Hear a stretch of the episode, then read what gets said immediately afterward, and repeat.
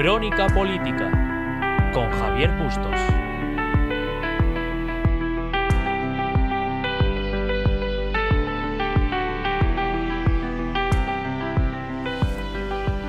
Soy Javier Bustos Díaz, hoy es 18 de mayo y esto es Crónica Política.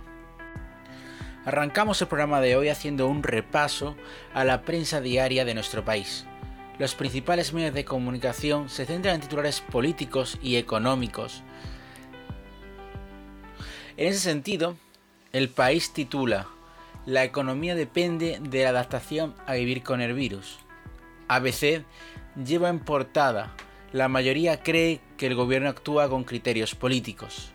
Por su parte, el mundo habla de que Sánchez ya dobla el récord de cargos a dedo en nuestro gobierno. Por su parte, La Razón trae en su portada una encuesta, una encuesta sobre la intención de voto elaborada por NC Report, en la que titula El PP recoge el hartazgo, Casado empata con Sánchez. Finalmente, La Vanguardia titula el gobierno rectifica y permite las rebajas en todas la desescalada. La prensa nacional, como acabamos de ver, se centra en dos puntos principales. Uno, la economía, otro, la política. Sin embargo, la política no nos trae titulares positivos ni mucho menos agradables. Y es que una semana más seguimos sin noticias de esa mesa de reconstrucción. Una semana más seguimos sin noticias de esa nueva política que el presidente menciona una y otra vez en sus discursos parlamentarios. Y una semana más seguimos sin saber cuándo de verdad va a acabarse el estado de alarma. Por ahora lo único que parece claro es que la coalición formada por PSOE y Unidas Podemos, liderada por el presidente del gobierno Pedro Sánchez, parece estar muy cómoda en el estado de alarma. De hecho, ha planteado una ampliación, en principio definitiva, de un mes. Escuchamos las palabras del presidente del gobierno.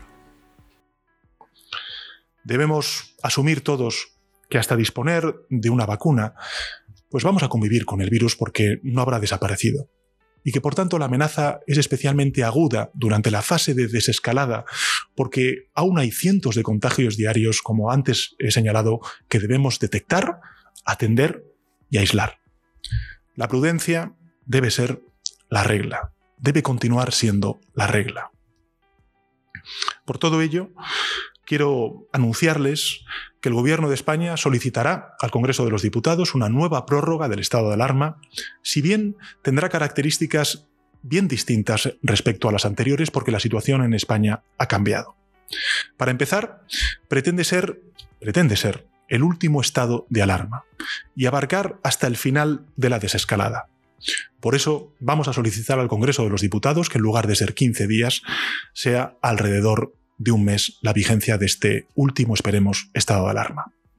Estamos dialogando desde el Gobierno de España con todos los grupos políticos que están dispuestos a arrimar el hombro, a acordar con el Gobierno de España y nuestra voluntad es lograr el gran consenso en el Congreso de los Diputados que existe en el conjunto de la ciudadanía española con independencia de qué proyecto político voten. Un consenso de que formen parte todos los partidos responsables que quieran ser útiles a nuestro país, seguir salvando vidas y luchar contra la pandemia con las herramientas que nos da nuestra Constitución y nuestras leyes. Ya han escuchado al presidente del gobierno, una prórroga más de un mes, que esperemos será definitiva, pero no es seguro. Al mismo tiempo, en este trozo de locución que hemos podido escuchar de la última intervención del presidente del gobierno ante los medios de comunicación, ha vuelto a terminar con lo típico de pedir unidad, pedir consenso y representar en el Congreso de los Diputados lo que la sociedad en su conjunto reclama. Sin embargo, volviendo a un tema que me gusta tocar semana tras semana, el nivel político de nuestro país no solo es cuestionable, sino que empeora cada semana más. Incluso se vierten acusaciones y ofensas que nada tienen que ver con la realidad. En ese sentido, escuchamos las palabras de Rafael Simancas, diputado socialista, que realizó la semana pasada durante una intervención en el programa de la Sexta al Rojo Vivo. España, vamos a hablar con claridad. ¿Por qué España está en cifras tan altas de contagiados y de fallecidos por la COVID? Porque en España está la Comunidad de Madrid, que es la tercera región del mundo en letalidad por el coronavirus. Sí, esta es la unidad que han podido escuchar ustedes. Ojo, ojo al dato, que es muy llamativo que en la misma intervención Rafael Simancas dice, el Partido Popular se dedica a destruir, a generar confrontación y necesitamos unidad. Como ven, esta, este es el nivel político y esta es la actitud que tenemos en la actualidad. En una misma intervención de apenas dos minutos, es capaz de decir que la Comunidad de Madrid prácticamente por su gestión son unos criminales, exonera al gobierno y finalmente dice el Partido Popular se dedica a destruir, a generar confrontación y necesitamos unidad. Las mismas palabras del presidente. La contradicción es más que evidente. Y lo que todavía es más interesante, aparte de ser una contradicción más que evidente, es falso. La información que aporta Rafael Simancas, aparte de dañina, aparte de aumentar la crispación, aparte de tener un objetivo como es desbancar a la presidenta Díaz Ayuso de la presidencia de la Comunidad de Madrid, además de todo eso, la información que da es falsa. Tanto es así que apenas unas horas después, en el informativo de la mañana de Antena 3, ya se explicaba que las tres comunidades con una mayor tasa de, letalidad, que es a lo que hace referencia Rafael Simancas, son Castilla-La Mancha, Extremadura y Aragón, las tres comunidades gobernadas por el Partido Socialista. Ergo, si algo tenía que decir la Comunidad de Madrid por ser la primera en este ranking, algo tendrá que decir las otras tres comunidades gobernadas por el Partido Socialista, que encabezan el ranking con los datos contrastados y comprobados. La cosa cambia, ¿verdad? Y cambia mucho. En cualquier caso, esto nos lleva a una cuestión que llevo planteando varias semanas y es la calidad de nuestra clase política. La calidad de nuestra clase política que ahora mismo compone el Congreso de los Diputados es muy baja no nos centramos en los problemas realmente importantes. Y esto, la crisis del coronavirus, solo ha puesto de manifiesto una cosa. España es un país muy mal gestionado. España es un país con exceso de burocracia. España es un país con exceso de funcionarios. Y cuando hago referencia a funcionarios, me refiero a la administración. Obviamente, son necesarios más médicos. Por ejemplo, es necesario que los cuerpos de seguridad del Estado tengan el equipo personal necesario, así como, y al igual que en el caso de los médicos, el equipo material suficiente para ejercer bien su trabajo. Bomberos y otras muchas profesiones son necesarias dentro de nuestro tejido social que nos permite crear el famoso estado del bienestar. Pero no hay que confundir eso con la administración. Y en la administración ahora mismo no son capaces de dar respuesta a ninguna demanda. Salvo la crispación, salvo el enchufismo y salvo dejar a un lado de un guantazo a la meritocracia. Y esto nos devuelve al titular del diario El Mundo, que leíamos esta mañana, y es que Sánchez ya dobla récord de cargos a dedo puestos en el gobierno.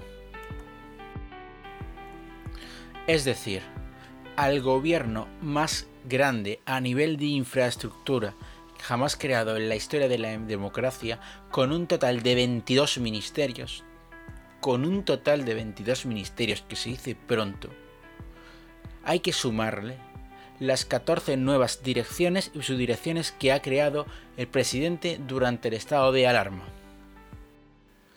¿Qué significa esto? Se han creado 14 nuevas direcciones y subdirecciones donde han colocado a gente que no está cualificada para el puesto, porque para acceder a esas direcciones y subdirecciones hay que ser funcionario de tipo A, de rango alto. No vale cualquiera. Sin embargo, han colocado a gente que no cumple los requisitos para estar adscritos a esa clase de directivas. Pero, ojo, como estamos en estado de alarma, pues quien tiene el poder absoluto es el presidente del gobierno. Por cierto, el presidente del gobierno nos ha dejado también un anuncio preocupante y que ha pasado desapercibido en su última comparecencia de prensa. Escuchamos cómo el presidente, además de corregir a un compañero, porque ahora el presidente parece que también es periodista, em, deja, deja un anuncio que, que es algo llamativo. Escuchamos al presidente del gobierno. Mire, yo en relación con, eh, eh, el rescate, yo creo que si me permite, no formularía la pregunta así. Honestamente, no, no, no. El MEDE, la línea precautoria que ha acordado el gobierno de España y otros muchos gobiernos europeos, precisamente, no se puede llamar rescate, porque es una línea precautoria sin ningún tipo de condicionalidad macroeconómica, la, llamada troika, los llamados hombres de negro, que hemos conocido, por ejemplo, cuando se ha rescatado el sector financiero en nuestro país en anteriores legislaturas. Aquí la única condicionalidad es que esos recursos económicos se destinen a lo que se tienen que destinar, que es gasto sanitario, en lo que se refiere a la línea precautoria. En segundo lugar, si habla del sur, del, programa de fondo de reaseguro de desempleo, el gobierno de España lo ha pedido y lo ha defendido desde el primer momento. Es más, tengo que decirle, creo que el gobierno de España ha sido uno de los principales impulsores de ese fondo de reaseguro por el desempleo. Y, y, además podrían implicar miles de millones de euros para que España pudiera seguir financiando y sosteniendo esos expedientes de regulación temporal de empleo. Por tanto, creo que, en fin, la, pregunta no es, entiendo el marco que, quieren incorporar alguno de si es un rescate o no es un rescate, no, rescate hubo el sector financiero. Hoy, estas líneas que se están poniendo en marcha, afortunadamente y bajo el impulso también del gobierno de España, nada tienen que ver con rescates. El presidente del gobierno dicen que, dice que las líneas que se están poniendo en marcha, las diferentes iniciativas económicas y los diferentes planes que está llevando a cabo la Unión Europea no son un rescate. Es más, aprovecha para lanzar una puntilla al lo que era el gobierno del Partido Popular presidido por Mariano Rajoy y dice que lo que se rescató en España fue el sistema financiero. De acuerdo. Supongamos que el presidente dice que es cierto de que aquí no va a haber un rescate. Pues yo me preocuparía bastante. Cada vez, cada vez que el presidente del gobierno, Pedro Sánchez, ha dicho no a algo, se ha hecho lo opuesto. Escuchamos algunos de los grandes hits del presidente del gobierno.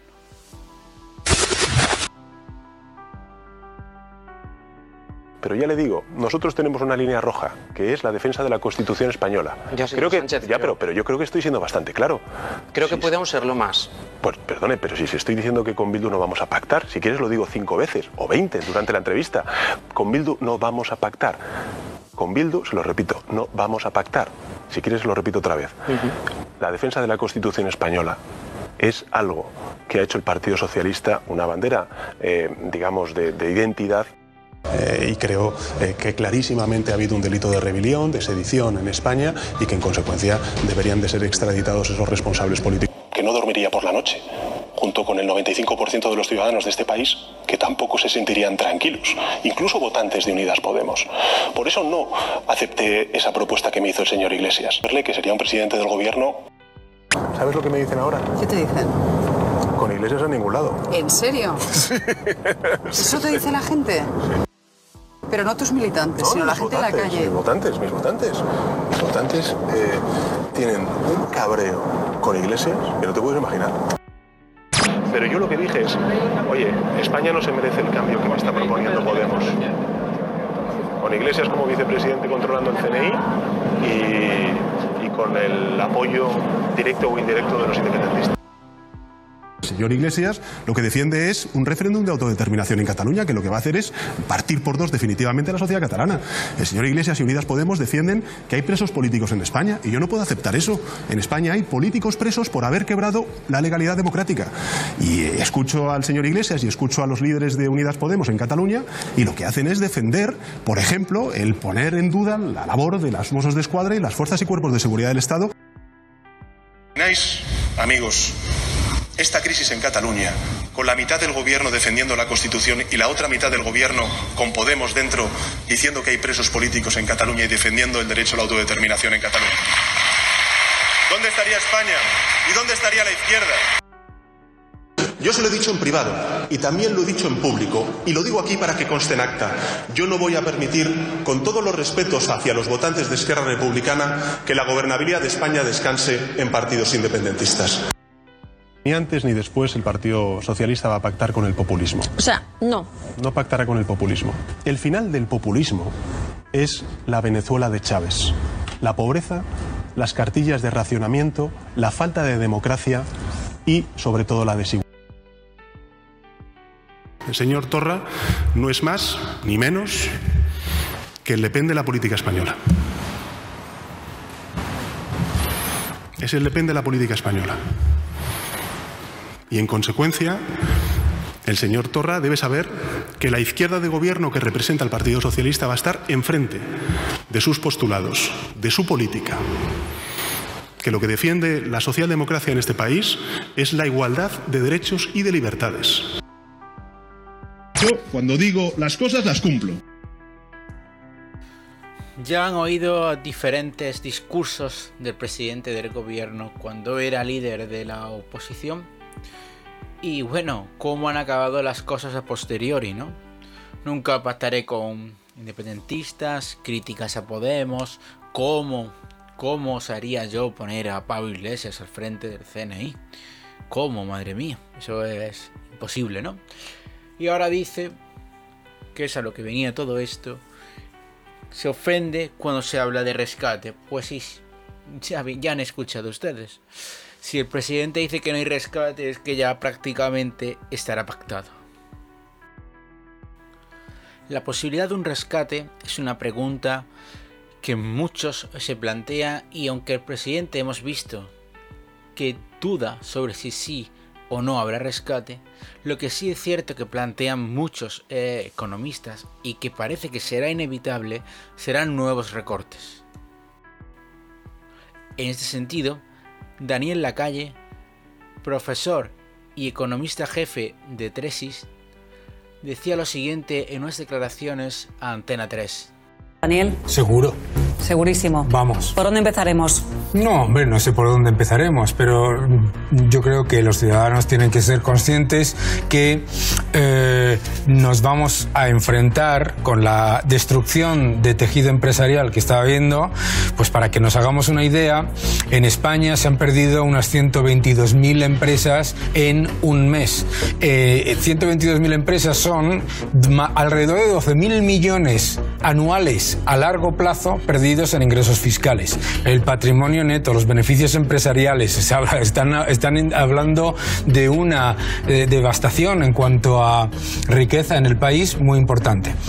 Si a eso se le añade que no se ha recortado, no se ha tocado ningún gasto de la administración, la administración se ha mantenido en economía de bonanza mientras todo el mundo estaba en economía de guerra. Y se han aumentado toda una cantidad de gastos adicionales, vamos a tener eh, recortes y recortes muy importantes a medio plazo. Vamos a tener, seguro que habrá, habrá aumentos de impuestos, seguro, pero vamos a tener recortes y vamos a tener recortes, pero gigantes.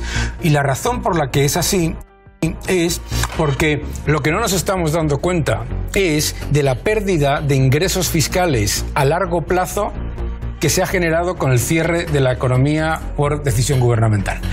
Fíjate, en el año 2008, eh, con la crisis, se perdieron unos 40.000 millones a largo plazo de ingresos fiscales. Bien, solamente en un mes, en, no en un mes, perdón, solamente en dos semanas de marzo, nosotros hemos perdido un tercio de esa cifra. Ya han escuchado las palabras de Daniel Lacalle y es que nuestro país va a hacer frente a una brutal recesión que nos llevará sin duda a recortes Pero la pregunta del millón es si nos evocará de, como no puede ser de otra manera, al parecer, a un rescate. Porque el rescate viene dado con condiciones y esas condiciones no nos van a gustar. Si nos fijamos, por ejemplo, en el caso de Grecia, por buscar un país con unas similitudes estructurales parecidas a las nuestras, en cuanto a que es un país muy, muy dependiente del turismo y demás, vemos cómo esta crisis afectó recortando las pensiones, afectó recortando el sueldo de los funcionarios y creando una desigualdad tan grande y tan patente que lleva a los jóvenes griegos, más de 250.000 licenciados desde que comenzó esto, a abandonar Grecia. Por lo tanto, dejaríamos, en caso de que ocurriera algo parecido en España, dejaríamos a un país sin generaciones nuevas ocupando puestos, por lo que nos llevaría a un problema inesquivable, a un problema irresoluble de hacer frente a las pensiones y a la financiación de nuestro país, porque si los jóvenes no trabajamos, si los jóvenes nos vamos, España no tiene futuro. Esta es una cuestión que parece no entenderse, y es que día tras día, mes tras mes, vemos manifestaciones por su subida de pensiones, vemos la importancia que tiene subir el sueldo de los funcionarios, pero en España existe un problema y es que en España hay más nóminas públicas que privadas. Y ya había más nóminas públicas que privadas antes del COVID-19. Si todo se financia a través de lo privado, que es donde se genera la riqueza para que pueda subsistir, o existir, mejor dicho, lo público, ¿cómo se va a mantener un país donde no existe lo privado? Por supuesto, a esto hay que añadirle las condiciones precarias de los trabajos, hay que añadirle los sueldos ínfimos que cobran la mayoría de los jóvenes y la, la temporalidad que va junto a cualquier contrato de un joven que los lleva a no invertir en comprar una vivienda, a no hacer planes futuros como tener una familia y demás que afecta, afecta a nuestro tejido social de forma incuestionable. Por tanto, yo creo que deberíamos de pensar, el gobierno, mejor dicho, debería de pensar en reunirse con la patronal, con la COE, con diferentes actores sociales que son importantes. De igual modo incluir a los sindicatos. Hay que llegar a un acuerdo para salir de esta crisis. Bien, ¿eso cómo sería? Sería que se fomentara de nuevo el empleo, el empleo privado, pero en unas condiciones decentes, dignas, que permita a esa persona no solo vivir, sino aportar al Estado.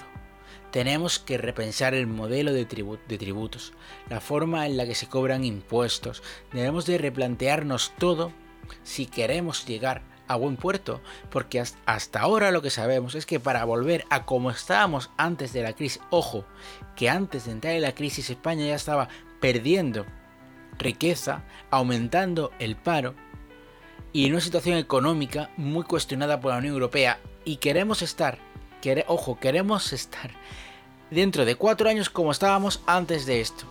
¿De verdad queremos eso? Esa es la pregunta que tenemos que hacernos. Porque si de verdad queremos eso, vale, sin problema. Pero ojo, yo creo que la gente quiere trabajar.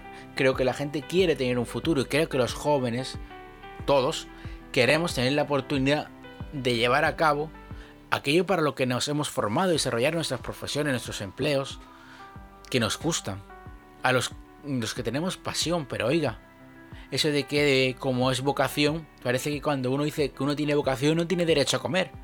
Pues no es así. Y ya para concluir, hablar de otro de los principales temas que ha ocupado las portadas de esta semana sobre las famosas manifestaciones en distintos puntos de Madrid, sobre todo puntos de personas con un alto poder adquisitivo.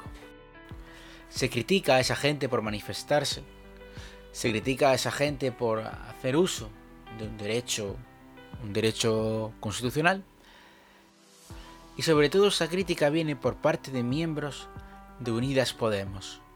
Es algo muy curioso, verán, hace ya unos cuantos años hubo un movimiento llamado 15M, 15M, de donde surgió Podemos, donde surgió un líder político muy carismático llamado Pablo Iglesias. La manifestación del 15M se llevó a cabo en la famosa Plaza del Sol de Madrid. En esa plaza hay una gran cantidad de negocios que se vieron afectados, muy afectados. Los demócratas, los que hoy llaman fachas, prácticamente animales, aquellos que se manifiestan en zonas ricas, y digo ricas cogido entre comillas porque habrá que saber lo que es un rico hoy en día, ocasionaron un 80% de pérdidas según informaba entonces el diario El Mundo. 80% de pérdidas. En aquel entonces, y debido al 15M, la Asociación de Comerciantes de la Zona del Sol tuvo que reclamar al Ministerio del Interior una indemnización por valor de 30 millones de euros. Pero claro, parece que depende de quién haga la manifestación. Está la potestad de llevarla a cabo y de que se ajuste. Parece que reivindicar algo es solo un derecho exclusivo de la izquierda que representa Podemos, ni siquiera incluso la que representa el PSOE, porque en aquel entonces también criticaban al Partido Socialista, que estaba Ira Cast. Hoy, unos pocos de años después y con un chalet con piscina, por supuesto, en una zona súper rica de Madrid, parece que los términos casta y resto de la población han desaparecido y han dado paso a una única visión impuesta en la que mi verdad es la verdad absoluta y punto. Eso de imponer verdades en lugar de acudir a los hechos, eso de decir lo que es verdad y lo que es mentira en lugar de lo que es veraz y lo que es falso, es propio de los sistemas totalitarios. Solo en los sistemas totalitarios existe la verdad, que es una única visión impuesta desde el gobierno. En los países democráticos como España, lo que existe es lo veraz. La verdad radica en que sea demostrable en hechos, y eso es lo que nos lleva a tener una justicia. Por cierto, muy lenta y más lenta que va a estar cuando pase todo esto del coronavirus. Las manifestaciones son libres y han de reclamar cualquier derecho mientras no conlleven dos cosas. Uno, el destrozo del material urbano que es de todos, lo cual no está nada bien, sea de quien sea y sea quien sea quien se haga partícipe de esta manifestación o quien la convoque. Segundo lugar, ninguna manifestación debería de llevar al insulto y la falta de respeto por bandera.